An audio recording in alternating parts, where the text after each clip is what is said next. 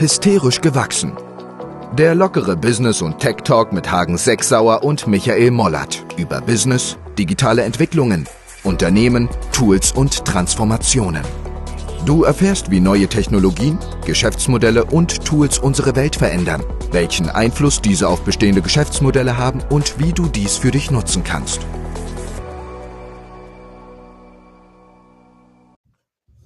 So, hallo Hagen.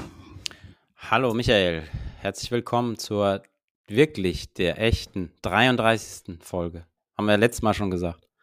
ja, jetzt haben wir die echte 33. Folge. Ähm, genau, ja, Winter draußen, es regnet, äh, könnte sogar fast schneien bald. Wir ähm, haben Anfang Dezember. Ja, wie ist bei dir? Ach, eigentlich ganz gut. Ich freue mich schon auf den Hawaii-Urlaub. Geht's ja am Samstag los. Bin ich schon ganz gespannt, habe aber nicht ganz so Bock auf den Flug, weil der Flug ist ja ätzend. Also erst nach San Francisco und dann nochmal da drei Stunden Aufenthalt und dann nochmal sechseinhalb Stunden. Das wird noch ein bisschen Pain in the Ass. Ich bin am überlegen, ob man da nicht eine Lounge bucht oder so. Das geht ja auch. Apropos ja. Lounge buchen, ich weiß nicht, ob du die App kennst, Check My Trip. Mm, nee. Check My Trip, die ist ziemlich klasse. Ähm, da kannst du all deine Reisen, die du machst, gerade bei uns ist es ja ziemlich modular aufgebaut. Wir fliegen auf drei Inseln, haben viele Hotels, Airbnb und so weiter. Da kannst du eben all deine Stationen entweder händisch eintragen, du kannst aber auch deine Buchungsnummer, wenn du die hast und wenn es funktioniert, es hat bei mir jetzt nicht funktioniert, hinterlegen ähm, mit all deinen Flügen beispielsweise und dann wird es in der App angezeigt. Das ist von Amadeus. Amadeus kennst du ja auch noch wahrscheinlich ja, ganz gut. Mhm. Also zumindest, die gehören, sehr französische Company, glaube ich, mittlerweile, aber in, in Deutschland sitzt die in Bad Homburg. Mhm. Und ja, wie der Name sagt, kannst du all deine Trips da eintragen. Und das fand ich ganz cool, super Cross-Selling-Feature, mhm. dass du angezeigt bekommen hast, willst du den Lounge buchen? Ja, weil er dir genau sagt, ah, okay, du hast einen längeren Aufenthalt und dann kannst du ja, jetzt natürlich nicht überall, aber dort, wo es Lounges gibt, kannst du dich dann eben einbuchen. Jetzt bin ich am überlegen, ob wir das machen für die Family. Ja, das finde ich, find ich ganz cool. Ansonsten, ja, jetzt so ein bisschen Jahresendspurt. Äh, jetzt nochmal eine volle Woche. Ich fahre nochmal nach Berlin. Mhm. Zwei Tage zu Cure in Startup und dann nochmal ein Entscheidungsdinner heute Abend in Frankfurt. Ich glaube, Shopify organisiert es. Markus Diekmann ist ja, glaube ich, auch äh, als Sprecher dabei. Dann nochmal ein Design-Sprint am Ende der Woche, zwei Tage in Frankfurt ja, und dann ab, ab dafür. Ja, sauber. Äh, sehr schön. Ja, wie gesagt, ich auch Jahresendsport. Ähm, äh, es ist ganz interessant. Ich habe, ähm, wir bauen ja gerade so ein MVP. Ich habe mich gerade sozusagen juristisch auseinandergesetzt mit dem Thema Urheberrecht und Urheberrechtsverletzungen. Was darf man, was darf man nicht, äh, Newscraping etc.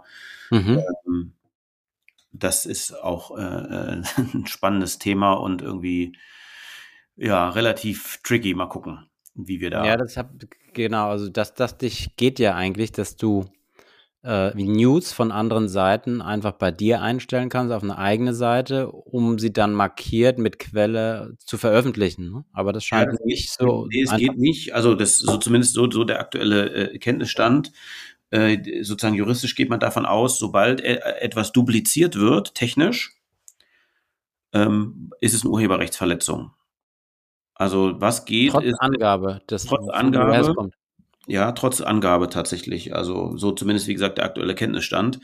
Ähm, was halt möglich ist, ist eine RSS-Feed zu verwenden und dann die Bilder eben nicht bei dir zu hosten, technisch, sondern da zu lassen, wo sie sind. Ah, okay. Also es ist äh, sozusagen ähm, ja, finde ich schwer nachvollziehbar in der Argumentation. Äh, ich würde verstehen, wenn du sagst, einen ganzen Artikel auf deiner Seite, das macht natürlich keinen Sinn, das wäre eine Urheberrechtsverletzung, aber ähm, so ein Wrap-up, so eine Zusammenfassung und Link dann dorthin ist ja eigentlich kein Thema. Ja, aber scheint es doch zu sein. Ich hatte dann gefragt, okay, wie ist das dann bei Google eigentlich? Äh, Google News, die müssten ja dann auch die Einverständniserklärung von, von, von jedem haben. Das wäre wohl so, dass das so sein müsste. Okay. Naja, aber mal gucken, da müssen, müssen wir noch mal ein bisschen tiefer rein, äh, reinbohren, einsteigen. Äh, bin ich mal gespannt. Ja, aber das ist äh, jetzt hier Jahresendsport und dann äh, haben wir das aber hoffentlich auch noch dieses Jahr geklärt. Ja, sehr gut. Und du bist ja, du pendelst ja oft zwischen Hamburg und Kiel. Ja, genau. Und ähm, hast jetzt äh, da vom Nordostseekanal-Thema nochmal irgendwas mitgenommen, hm? Ja, ja, ganz, äh, ganz, äh, RA, ganz krass, was passiert ist. Hier ist so, also ein, äh, ein Schiff ist mit dem Ausleger gegen sozusagen die Fahrbahn einer Hochbrücke gefahren, die irgendwie, weiß gar nicht, ich glaube 30 Meter hoch ist, also 30 Meter über dem Wasser, morgens um vier und hat die Fahrbahn beschädigt, was dazu geführt hat, dass die Brücke gesperrt ist. Wow. Ähm, und was äh, ganz, äh, ganz spannend äh, ist, also zum einen fragt man sich, wie kann sowas eigentlich passieren? Das hatte ich mich dann auch gefragt. Ähm, da ist es wohl so, dass ähm, vor der sozusagen, also nach der Einfahrt in die Schleuse des Kanals werden die Schiffe wohl mit dem Laser Höhen vermessen, um sicherzustellen, mhm. dass die nicht äh, irgendwo gegenstoßen. Es war aber irgendwie morgens um vier dunkel und dieser Ausleger war schwarz und damit war das wohl nicht möglich. Wird der äh, automatisch Laser vermessen? Also ja, oder steht da einer? Ich, ich denke, da steht einer. Das ist so ein Echt? bisschen wie beim, beim Golfspielen oder bei der Jagd oder wo man so, so Zeug hat. Da hast du wahrscheinlich so einen Laser in der Hand. Äh, das hört, ich habe es nur gelesen, also es hörte sich aber nach einem sehr manuellen Prozess an. Und wenn du dir jetzt überlegst, dass, ähm, also das ist letzte Woche äh, passiert und diese Brücke ist jetzt seit wahrscheinlich sechs Tagen gesperrt. Äh, ich rechne damit, dass das wahrscheinlich eher Wochen als Tage dauern wird.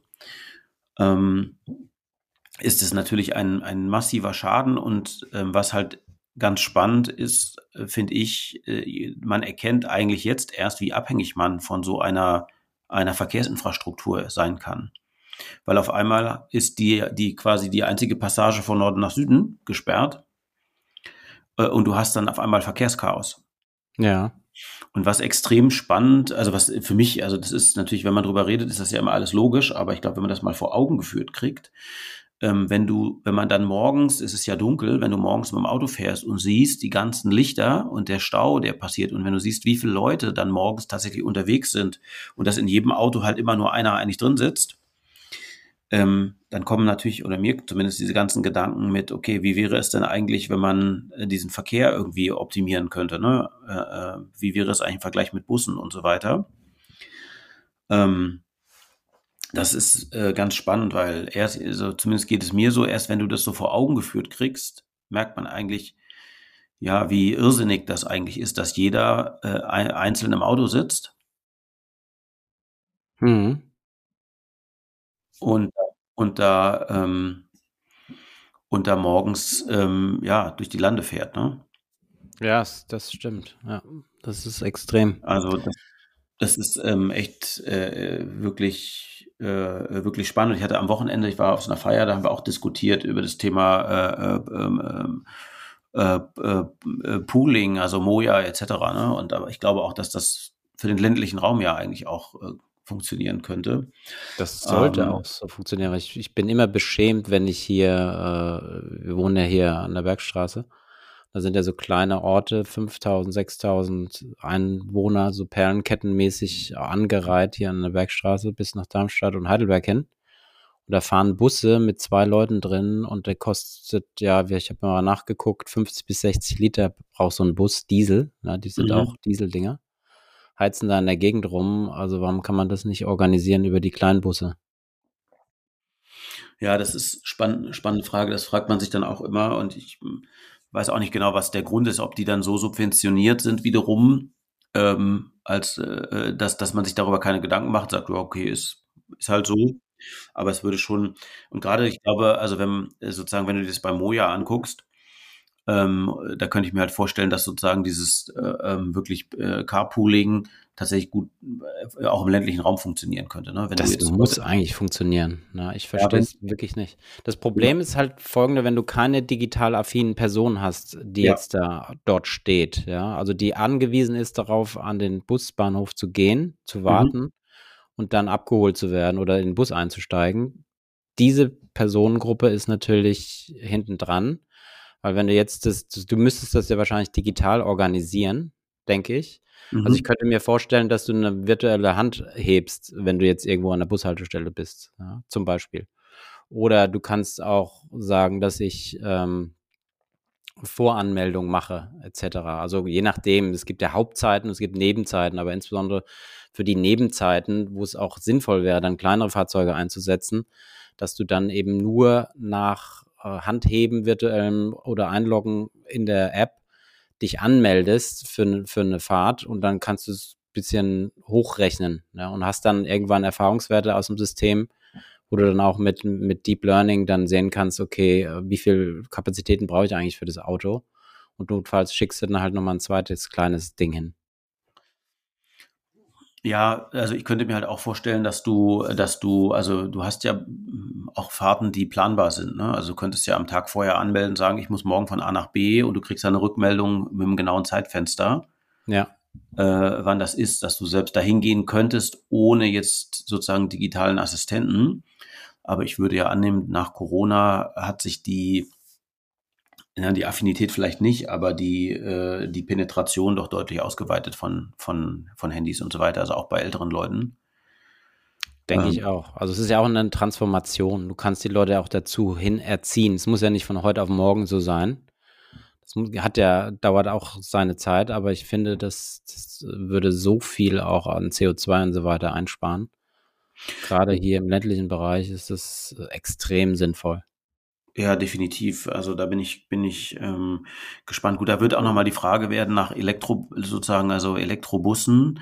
Wie, welche Reichweite haben die? Funktioniert das im ländlichen Raum? Ich habe einen, einen Freund, der macht, der handelt mit solchen kleinen Bussen mit Elektroantrieb. Mhm. Gibt eine F äh, Firma in, mh, mm, ich glaube in Estland sitzen die, die nehmen Mercedes-Busse als Basis und bauen die auf Elektro um mit, ich weiß gar nicht, was da dann drin sind, so elf Sitzer, glaube ich, oder sowas. Ja. Ähm, und der hatte mir erzählt, dass, dass äh, sozusagen Elektrobusse sehr wahrscheinlich äh, total stark, zumindest in Ballungsräumen kommen werden, wo es hohe um Umweltauflagen gibt und so weiter. Ähm, und die sind da am Start schon. Mhm. Ähm, das heißt, die bauen die um und stellen die dann den, den Öffis, also den, den Betreibern zur Verfügung. Ja, genau. Es sind typischerweise gar nicht immer Öffis, sondern so, so Bus, weiß gar nicht, wie die sich nennen, Busunternehmer, die dann für Schulen sozusagen diese Transporte organisieren, die dann vielleicht sogar öffentlich bezahlt werden. Ähm, aber äh, genau, und du, und die customizen die Dinger halt so nach, ähm, äh, nach den Wünschen der Kunden, wie man das dann sozusagen braucht. Ja. Ähm, also ganz spannend. Ähm, ich weiß aktuell gar nicht genau, wie gut das funktioniert. Die, die haben die ersten Busse verkauft, die Firma, äh, wie gesagt, da sowieso. Ähm, ähm, also ganz, ganz spannend. Können wir auch nochmal einen Deep Dive machen, da nochmal näher reingucken. Vielleicht können wir den sogar mal interviewen. Ähm, könnte ja mhm. vielleicht super interessant sein. Ja, absolut. Ähm, äh, ganz spannend auf alle Fälle. Aber ähm, ich meine, Tesla hat ja auch ersten äh, sozusagen Elektro-Truck jetzt ausgeliefert. Genau, ja, das haben sie. Die haben das 2017 hat Elon den Truck angemeldet, also gesagt, hey, wir bauen jetzt so ein Ding mhm. schlanke fünf Jahre her und wollten den äh, 2020 ausliefern. Mhm. Und äh, jetzt im Dezember sind an Pepsi äh, die ersten Modelle rausgegangen, zwei Stück in Gänze. Da sitzt der Fahrer nicht weder links noch rechts, sondern in der Mitte mhm. Äh, bei, dem, bei dem Truck und ähm, haben den jetzt mal fahren lassen mit einer 36 Tonnen Beladung und angeblich soll er auch 800 Kilometer geschafft haben was ja eigentlich schon ein ganz guter, ganz guter Wert ist. Ja, das wäre natürlich super. Ähm, also 800 Kilometer, glaube ich, ist, ich, ich habe ähm, leider nicht so richtig äh, äh, Ahnung, wie weit so, so, so Fahr Fahrstrecken eigentlich sind, äh, die gefahren werden. In Gänze, also genau, aus der Logistik heraus, ne? Ja, genau, aber es gibt natürlich äh, sicherlich irgendwie so, so Erfahrungswerte, ähm, äh, was so eine, so eine Reichweite sein müsste oder so, ne? Ja, ja, das stimmt. Heute also, sind wir ein äh bisschen, bisschen Tesla-lastig, äh, habe ich jetzt festgestellt, und Elon-lastig. Äh, sind ja viele Podcasts, komischerweise, klar durch Twitter gerade. Ähm, aber Tesla hat jetzt auch nochmal in den USA die, die Modelle äh, preislich gesenkt im Dezember, wenn du ihn direkt im Dezember abnimmst. Und zwar gibt es jetzt so eine Art äh, E-Auto-Prämie in den USA, die mhm. der Joe Biden eingeführt hat mit seinem Inflationspaket, was er da aufgesetzt hat von, von ja, 100 Milliarden, glaube ich. Und äh, dort kriegst du allerdings erst ab dem nächsten Jahr werden jetzt auch der Tesla 3 und das Tesla Y-Modell gefördert mit einer Prämie von bis zu 7.500 US-Dollar. Und jetzt ist es natürlich klar, dass viele Tesla-Kunden sagen, nee, komm, ich, ich, also einerseits wundert mich diese Meldung ohnehin. Ich dachte, die Teslas werden alle ausverkauft, dass wenn ich heute einen bestelle, äh, ohnehin das Ding erst im nächsten Jahr ausgeliefert bekomme und dann auch in Anspruchnahme dieser ähm, Förderung komme. Und äh, zum anderen haben die gesagt, okay, wir geben jetzt äh, dreieinhalbtausend Euro Rabatt auf eine Bestellung in noch im Dezember, sodass die äh, nächstes Jahr Einnahme für diese Förderung ähm, kompensiert werden soll. Mhm. Also das deutet ja auch schon mal darauf hin, dass Tesla vielleicht jetzt auch nicht ganz so mehr den Luxus hat, die PKWs aus der Hand gerissen zu bekommen. Und dass es vielleicht in Teilen sogar Modelle gibt, die du schon im Dezember noch bekommen kannst. Sonst würde ich diese Rabattaktion ja gar nicht stattfinden, oder? Ja, das habe ich mich auch gefragt. Ich hatte das auch gelesen. Ähm, was natürlich theoretisch sein könnte, ist, dass du äh, von dem, von deinem Kauf, den du äh, äh, hast, dass du davon vielleicht zurücktreten kannst. Mhm. Äh, kurzfristig. Also das könnte ich mir halt vorstellen, ähm, dass das möglich ist, zu sagen, okay, ich trete jetzt zurück. Die Frage wäre aber, was nach vorne raus bedeutet, wenn du sagst, ich will aber trotzdem natürlich ein Auto kaufen, wie lange du dann warten müsstest. Ne?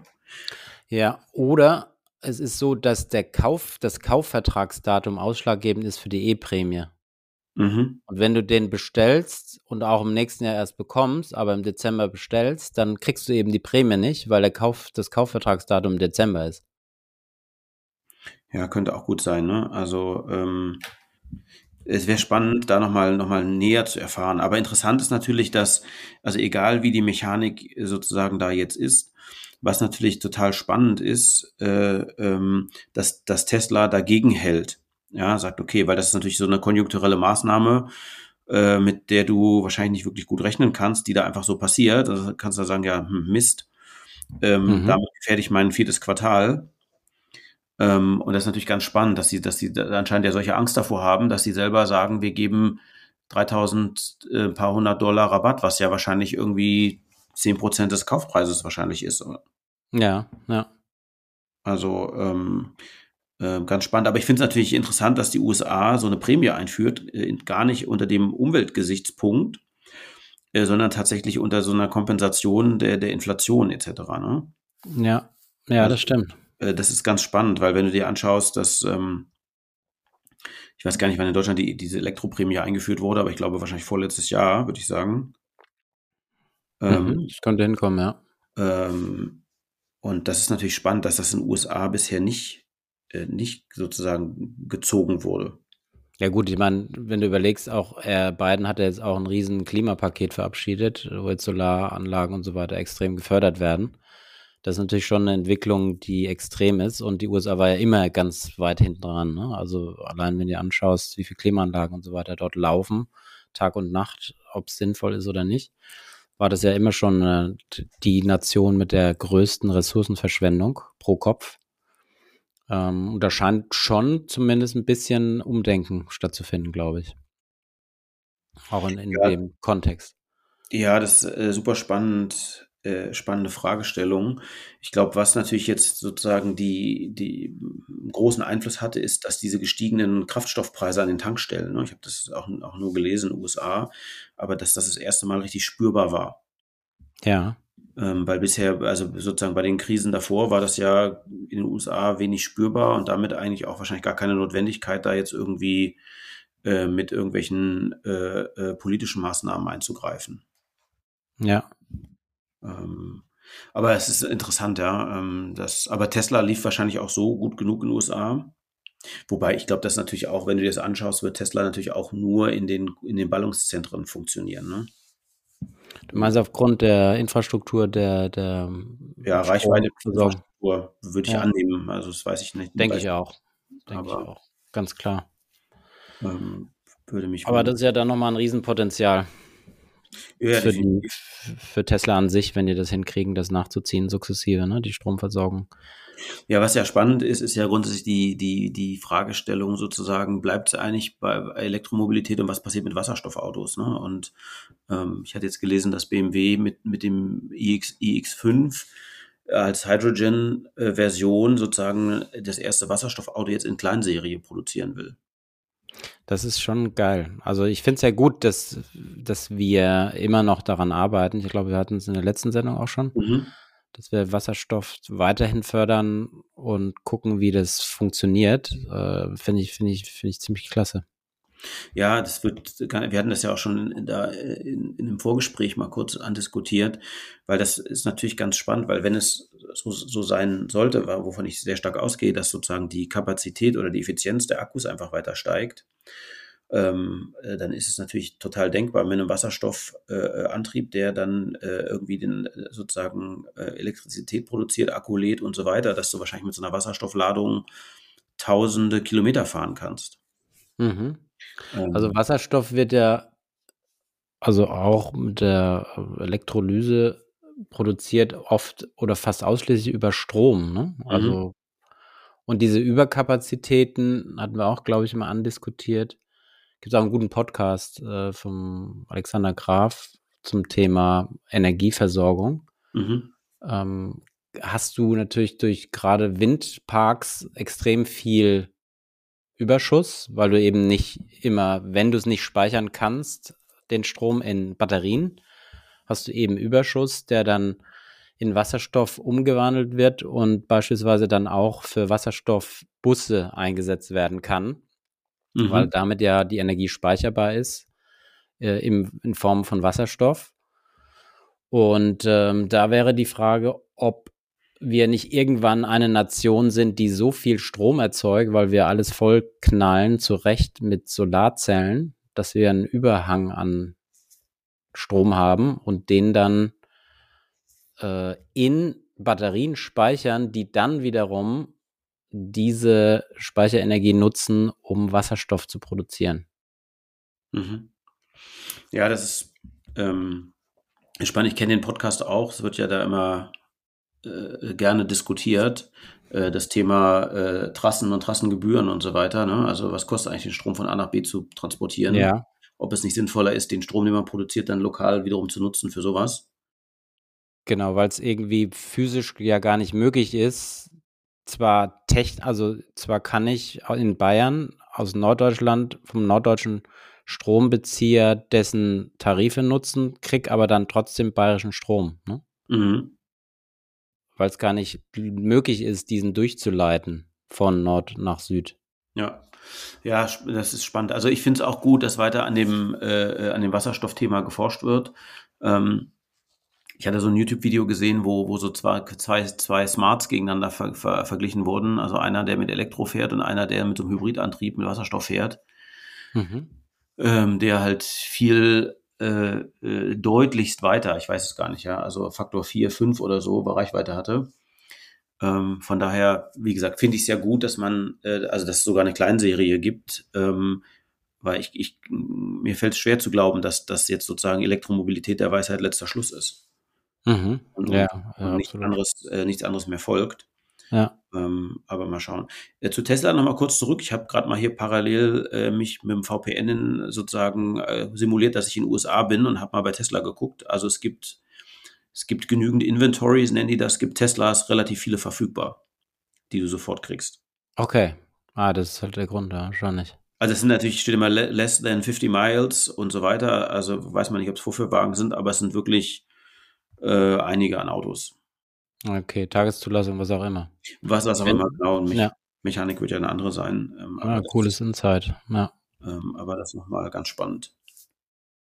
Ja, ein weiteres Thema ist ja Neural, Neuralink, also Neuralink geschrieben von auch eine Company, die kleinste Company von Elon Musk, die ja jetzt äh, schon lange daran arbeitet. Und das war sozusagen äh, Elon Musk große Angst. Ich denke da immer an Terminator dass Maschinen Menschen beherrschen. Mhm. Ähm, dass es nur dann möglich ist, dieses, diesen Prozess der, der künstlichen Intelligenz, des, der externen Entwicklung äh, außerhalb des Menschen, ähm, künstliche Intelligenz aufbauen zu können, dass es nur dann möglich ist, äh, wenn du dein Hirn direkt eine Schnittstelle hat zu allen Maschinen dieser Welt, jetzt mal theoretisch gesagt. Und damit, wenn diese Schnittstelle da ist und nur Hirn, Maschine immer nur zwischen Mensch und Maschine passiert, nämlich durch diesen Neuralink, mhm. dass dann eben auch die, das Problem nie entstehen wird, dass Maschinen sich selbstständig machen können, weil sie ja immer gesteuert werden vom Menschen oder abhängig sind von der Programmierung vom, vom Hirn zur Maschine. Und das war seine Vision zu sagen, damit verhindern wir, dass sich künstliche Intelligenz irgendwann mal selbstständig macht, weil wir es selber kontrollieren können. Und das erste Projekt war ja so ein Affe, ähm, mhm. der so ein Neural, Neuralink eingebaut bekommen hat und konnte dann mit Gedanken, glaube ich, irgendwie in so einem Game ähm, verschiedene Sachen bestellen, Obst bestellen und so weiter, ohne, also er steuerte mit seinem Hirn verschiedene Funktionen. Mhm. Und im nächsten Jahr, also das geht jetzt zur, was ist das, die, die Healthcare Association, ich weiß nicht, wie die, wie die äh, Begrifflichkeit dort ist, die, äh, die Zulassung soll dazu kommen innerhalb des nächsten halben Jahres mhm. und das Neuralink einbauen werden wird können. Und das soll dann ja auch ganz stark zum Beispiel äh, bei behinderten Menschen eine Rolle spielen, dass sie, die sich nicht bewegen können, dass du auf einmal, dass dein Körper sich wieder vernetzt mit entweder einer Maschine und du kannst laufen. Ähm, aber auch für verschiedene Krankheiten, glaube ich, ne, die dort eine Rolle spielen, die geheilt werden. Sollen. Ja, definitiv. Äh, definitiv. Ähm, also das ist natürlich, äh, hat ja wie, wie, wie so haben wir so häufig ja schon diskutiert, immer zwei Seiten, aber diese Seite gerade aus, aus dieser Sicht von Behinderten und so weiter oder von, von Leuten mit, mit ähm, die gehandicapt sind, ja. äh, ist es ja fantastisch, kann man einfach nur sagen. Ähm, äh, und es gab beim, bei dem Affen war das ähm, so ein Pong-Spiel, was der gespielt hat mit Gedanken. Mhm. Und es bleibt natürlich spannend, aber gerade jetzt hier, wenn man an Stephen Hawking oder so denkt, also Leute mit so Nervenkrankheiten, wo du dich irgendwann gar nicht mehr bewegen kannst, aber dein ja. Hirn funktioniert noch, ähm, dafür ist es natürlich, ja, ein See, könnte das ein Segen sein. Ja, absolut. Also wäre klasse, wenn das funktioniert, ist wahrscheinlich auch nochmal zehn Jahre hin. Du hast dann ja verschiedene Phasen, Klinikphasen, die dann das Ganze durchlaufen aber schon, schon krass, äh, die Idee allein und auch die, ja, dass es schon funktioniert hat bei dem Affen. Ne? Ja, das ist krass. Also ich hatte, wir haben mal, wir haben mal einen Hackathon veranstaltet, äh, eigentlich zum Thema VR und AR. Und hatten wir äh, so ein Team von, die haben bei Otto Bock, also an Studenten aus Göttingen, die war bei Otto Bock, das ist so wahrscheinlich der Weltmarktführer, was Prothesen angeht. Mhm. Ähm, und die haben, äh, haben mir erzählt, dass sie bei Otto Bock Prothesen bauen, die du mit, also die quasi den Nervenstrom anzapfen.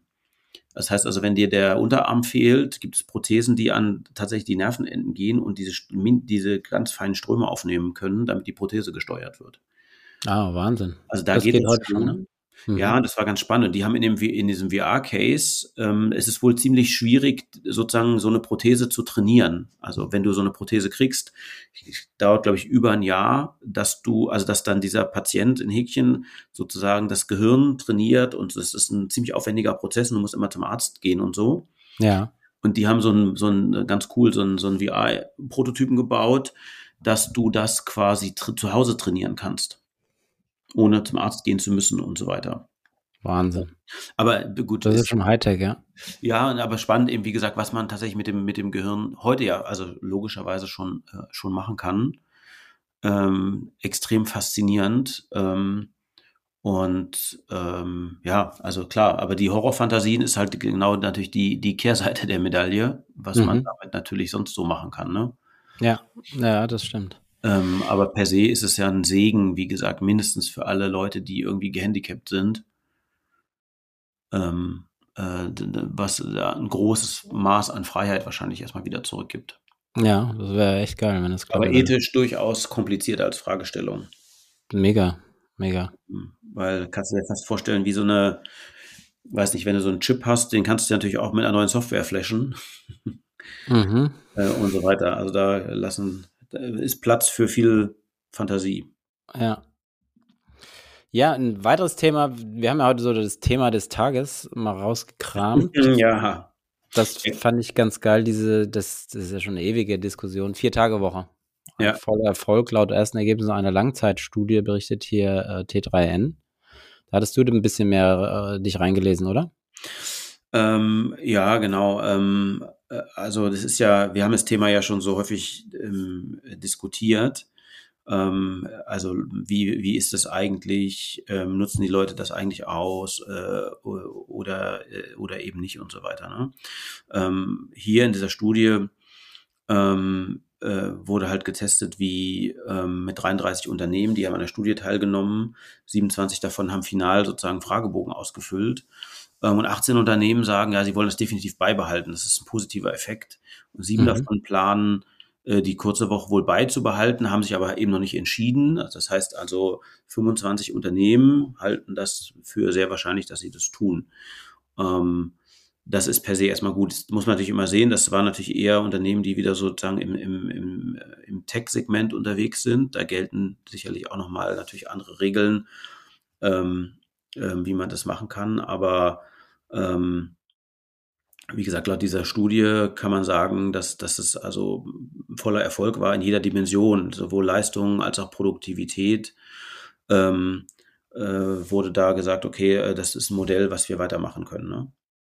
Ja, ich finde es finde es ganz cool. Also ähm, ich glaube, es funktioniert schon. Ja, also einmal wird man ja effektiver, es gibt immer geilere Tools und wenn du die Arbeitszeiten anguckst aus dem keine letzten Jahrhundert, vorletzten Jahrhundert bis heute, geht der immer nur runter, ne? weil man effektiver wird. Wenn du jetzt heute dir überlegst, du hast einen Acht-Stunden-Tag als Arbeitnehmer und wie viel Zeit netto arbeitest du eigentlich? Mhm. Also dieser Gedanke alleine führt ja schon dazu, dass du ja auch während der Arbeitszeit auf Toilette gehst und hier mit dem schnackst, wenn du jetzt im Büro bist und, und, und. Ja? Wenn du jetzt mal reduzierst, also wirklich kondensierst die Zeit, die du effektiv arbeitest, also wirklich was tust, eine E-Mail schreibst, was recherchierst und so weiter, ist das ja netto wahrscheinlich vielleicht dreieinhalb, vier, viereinhalb Stunden im mhm. Schnitt.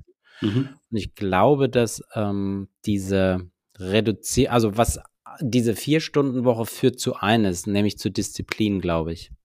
Du wirst dir viel mehr, also ich hatte auch mal eine andere Studie dazu gelesen, gibt ja auch einige Startups, die das schon vor vielen Jahren eingeführt haben, was dazu führt, dass die Leute arbeiten viel mehr mit To-Do-Listen, die arbeiten viel mehr mit Zielen, wann sie die To-Do-Listen abgearbeitet haben wollen, auch in welcher Zeit sie arbeiten für sich genommen lieber selber, oh scheiße, ich habe ja jetzt nur noch, äh, jetzt bin jetzt am dritten vom vierten Arbeitstag, habe für die Woche aber noch das Ziel und muss das erledigen und bin dann eben wahrscheinlich in diesen acht Stunden erhöhe ich diese, lassen wir mal viereinhalb als Annahme viereinhalb Netto-Arbeitszeit, erhöhst du dann vielleicht auf fünf oder fünfeinhalb Stunden Netto-Arbeitszeit pro Tag, sodass du das dann wieder einholst, glaube ich.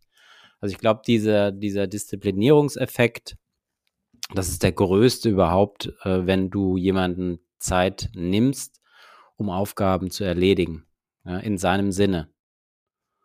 Ich glaube, das ist äh, super, super wichtig. Wie siehst du das? Super spannende Frage. Ähm, es gibt ja schon ein, äh, finde ich, Lebendbeispiel, äh, wenn du dir anschaust, Mütter, in, in, in, die dann so auf einen Halb Halbtagsjob wechseln oder auf 70 Prozent oder so. Äh, ich halte Frauen für hochgradig effizient, also zumindest in, in meinem äh, beruflichen Alltag, wo ich immer erlebt habe, dass jemand da äh, dann nur noch einen halben Job hat, super effizient, super, super produktiv, sehr stark ähm, äh, diszipliniert. Ja. Also, da kann man das definitiv sehen. Ähm, die Frage ist, ob das dann verallgemeinerbar ist. Also so meine Sorge wäre ja immer so ein bisschen, äh, dann hat man eine Viertagewoche und dann drei Jahre später hat man die Diskussion, ob eine Dreitagewoche nicht besser wäre. Ähm, das weiß ich aber nicht. Ähm, interessant ist in der Studie übrigens, dass äh, sozusagen, da wurden auch deutsche Unternehmen gefragt und die Deutschen äh, steht hier drin, zumindest die befragt worden sind, 71 Prozent der Befragten laut Forsa-Umfrage wünschen sich, äh, dass man selber entscheiden kann, ob man die 40 Wochen Arbeitsstunden in vier oder auf fünf Tage verteilt. Mhm. Das ist auch nochmal, finde ich, extrem interessant, ja, zu sagen, okay, arbeite ich halt mehr, aber dann habe ich einen Tag frei, aber der Rest bleibt halt gleich. Ja, ja, stimmt. Ähm, so, das, ähm, äh, das ist ein Modell, was es anscheinend in Belgien schon gibt. Ähm, das kannte ich bisher gar nicht. Ähm, von daher interessant. In England wäre es natürlich anders, sozusagen, dass man tatsächlich auch sagt, äh, man hat, ähm, ähm, man hat, äh, wie gesagt, eine wirkliche Verkürzung auf vier Tage mit entsprechend sozusagen der, der Arbeitszeit, aber auch relativ angepasst. Ja. Ähm, ja, ist spannend. Also äh, ich, ich würde mir wünschen, dass es zum, zu sozusagen einer höheren äh, äh, Effizienz führt, was du ja gerade gesagt hast. Und ich würde voll zustimmen, dass die Nettoarbeitszeit, wenn du dir das anschaust, je nach Unternehmen sicher, also erstmal per se kannst du sagen, keiner arbeitet acht Stunden am Tag oder siebeneinhalb oder was auch immer ja, produktiv, absolut. sondern das ist halt irgendein Faktor. Äh, sicherlich von Branche zu Branche unterschiedlich und so weiter. Ähm, ja, ich kann, könnte mir das auch vorstellen, dass, dass, äh, dass das funktionieren kann oder gut funktionieren kann sogar. Ne? Mhm. Frage ist dann halt, wie du, wie du dein, dein Unternehmen sozusagen organisierst. Also was sicherlich nicht funktioniert, ist, dass freitags keiner mehr arbeitet. Das denke ich auch, ja. Ähm, ja das musst du halt sicherstellen. Ne? Ich glaube, es muss ein gewisser Arbeitsflow muss schon bestehen. Also dass drei Tage dann frei ist oder gar nichts mehr passiert, je nachdem, in welchem Unternehmen du bist. Natürlich geht das in Teilen, aber du sagst Freitag, Samstag, Sonntag ähm, ist dann Pause. Wenn du jetzt eine Vier-Tage-Woche hättest bis Donnerstag, das ist wahrscheinlich so nicht abbildbar. Ja, also was wir gesehen haben, wir hatten mh, hm, mit einem, einem Unternehmen, in dem ich war, ähm, äh, sozusagen gab es eine Homeoffice-Regelung, relativ kompliziert. meine, aus heutiger Sicht kann man darüber ja nur müde lächeln, ist aber wirklich nicht lang her. Ähm, und da gab es eine Homeoffice-Regelung, die so ausgestaltet war, dass der, der, der Mitarbeiter selber sagen durfte, wann er ins Homeoffice geht und der Vorgesetzte konnte sozusagen nicht dagegenhalten. Also ähm, sozusagen ähm, äh, eine etwas kuriose Regelung, aber was wir da gesehen haben, weil es eben quasi keine Diskussion darüber gab, dass natürlich die meisten Leute montags oder freitags Homeoffice gemacht haben. Okay, ja. Und da kann, kann man sich natürlich schon fragen, okay, was bedeutet das denn eigentlich so genau, ne? Also ich glaube schon, dass es eine grundsätzliche Gefahr geben kann, dass das, also dass man das, glaube ich, schon sehr, sehr gut definieren muss. So, wie, wie genau findet das statt und so weiter. Aber ich würde das, ich glaube auch daran, dass, dass man in vier Tagen genauso produktiv sein kann wie in fünf Tagen. Ja, ja, wir werden es mal beobachten. Vielleicht gibt es das ein oder andere äh, Company, die das auch durchzieht. Ähm, Gibt es ja, wie gesagt, schon vier Tage die Woche. Müssen wir da nochmal ein bisschen in Medias Res gehen und Feedback geben. Aber es ist natürlich auch menschenabhängig. Ne? Es gibt Menschen, die können sich sehr gut konzentrieren, können auch ihre Nettoarbeitszeit erhöhen. Es gibt Menschen, die brauchen diese Pausen zwischendurch und kommen dann mit den acht Stunden auch ganz gut zurecht. Das wird dann auch nochmal eine Aufgabe sein, glaube ich, das selber zu evaluieren und typabhängig ähm, entsprechend zu agieren. Und das kannst du über Assessments auch machen, indem du natürlich die, den Menschentypen dann nochmal besser einstufen kannst. Über verschiedene Tests zum Beispiel. Ja, auf alle Fälle. Also was ganz spannend war, ich höre den, den OMR-Podcast, hörst du ja wahrscheinlich auch. Mhm. Da gab es jetzt gerade ähm, so eine Live, eine Live-Session sozusagen vor der IHK in, äh, also in Essen, ich weiß gar nicht, wie die, wie die heißen. Ähm, und da war der, ähm, äh, der Philipp, nicht Philipp, ist Sven Schmidt, äh, Maschinensucher und so weiter. Und der ah, ja, ja. großer Verfechter davon, äh, nee, alle im, im, Office, kein Homeoffice und so weiter. Und er wurde aber auch gefragt mit Rekrutieren. Äh, und dann hat er zum Schluss aber gesagt, ja, und wenn jemand eine Vier-Tage-Woche möchte, dann können wir auch darüber reden. Dann muss er mir sagen, was er verdienen möchte. Und ich muss gucken, so nach dem Motto, bin ich, bin ich bereit dafür. Mhm. Ähm, aber das fand ich auch nochmal spannend, dass also auch so jemand, der, sagen wir mal, sehr klare Prinzipien hat, äh, was das Thema Homeoffice angeht, aber auch sagt, okay, aber grundsätzlich kann ich mir vorstellen, mich darauf einzulassen im Einzelfall. Ja. ja stimmt, das Interview habe ich auch, glaube ich, gehört. Der ist ja extrem in seiner Auffassung. Er will ja alle Leute vor Ort haben. Mhm. Ähm, die müssen auch in die Nähe unter 50 Kilometer Entfernung äh, vom, vom Office hinziehen und so weiter. Ne? Das ist ja extrem. Natürlich hast du da ganz starke Einschränkungen äh, in Personal. Auf der anderen Seite ein hohes Commitment wahrscheinlich, wenn die Leute bereit sind, dann auch dorthin zu ziehen und äh, vor Ort zu arbeiten. Und das sind dann auch Personen, die sowas suchen und mögen, mhm. denke ich, die dann darin aufgehen, die never ever sagen würden, ich will jetzt nur noch Homeoffice machen und äh, am liebsten die Kamera ausgeschaltet haben, wenn wir Zoom-Calls machen. Mhm. Sondern es ist auch ein gewisser Typ an Mensch, den du dann da attrahierst für dein Unternehmen. Ja, definitiv. Ähm, ist natürlich auch da wieder ein, schwieriges Thema. Also mein, meine, meine Erfahrung ist natürlich, ähm, es gibt Leute, die gut, gut in einem Homeoffice arbeiten können, wo das gut funktioniert. Und es gibt dann Leute, wo, wo ich schon Fragezeichen hätte. Ja, ähm, sage, okay, ähm, wie ist das? Aber es wäre, würde sozusagen niemals mein Umkehrschluss sein, zu sagen, nee, deswegen macht man das nicht. Ja. ja. Ähm, diese Diskussion die hatte ich äh, mit natürlich Betriebsräten auch häufig geführt. Und meine Meinung ist natürlich, wenn du nicht arbeiten willst, dann kannst du das auch ziemlich gut im Büro nicht. Also kannst das auch aus dem Fenster schauen und Däumchen drehen oder Kaffeemaschine zur Kaffeemaschine gehen. Ja, also das, das hängt nicht per se nur mit dem Homeoffice zusammen. Die Verlockung ist da sicherlich größer, das würde ich schon teilen. Ähm, aber wenn jemand irgendwie da eine, eine ruhige Kugel schieben will, geht das im Unternehmen, wenn es nur einigermaßen groß ist, auch ganz gut. Ja, absolut. Es hängt dann immer am Vorgesetzten, ob er das durchlässt und merkt oder auch nicht. Ja, genau. Was natürlich grundsätzlich schon auch nicht so einfach ist, dass ähm, äh, wie monitort man das oder wie will man das merken, aber ähm, ja, definitiv. Ähm, schauen wir mal. Ein Trivia haben wir noch zum Schluss. Äh, Starlink, nochmal Elon Musk, wenn wir schon so viel über Starlink und Elon Musk reden. Äh, die, es gibt eine Anti-Schmelzfunktion auf den Starlink-Antennen, wenn Schnee liegt, dass der nicht schmilzt. Äh, könnt ihr mal googeln. Äh, es gibt ganz lustige Fotos, weil Katzen haben das entdeckt, dass das dann ganz kuschelig warm auf den Antennen ist und legen sich da oben drauf. Also falls ihr Starlink habt und euer Internet nicht mehr so gut geht und es ist kalt und schneeig draußen, dann könnt ihr gucken, ob sich da vielleicht ein paar Tiere drauf befinden. Genau. Positive externe Effekte nennt man das in der Betriebswirtschaft. genau. Also in diesem Sinne. In diesem Sinne, wir wünschen euch eine schöne Vorweihnachtszeit und freuen uns auf euch mit dem nächsten Podcast. Hm, tschüss, bye bye. Macht's gut, ciao, ciao. Das war hysterisch gewachsen. Vielen Dank fürs Zuhören.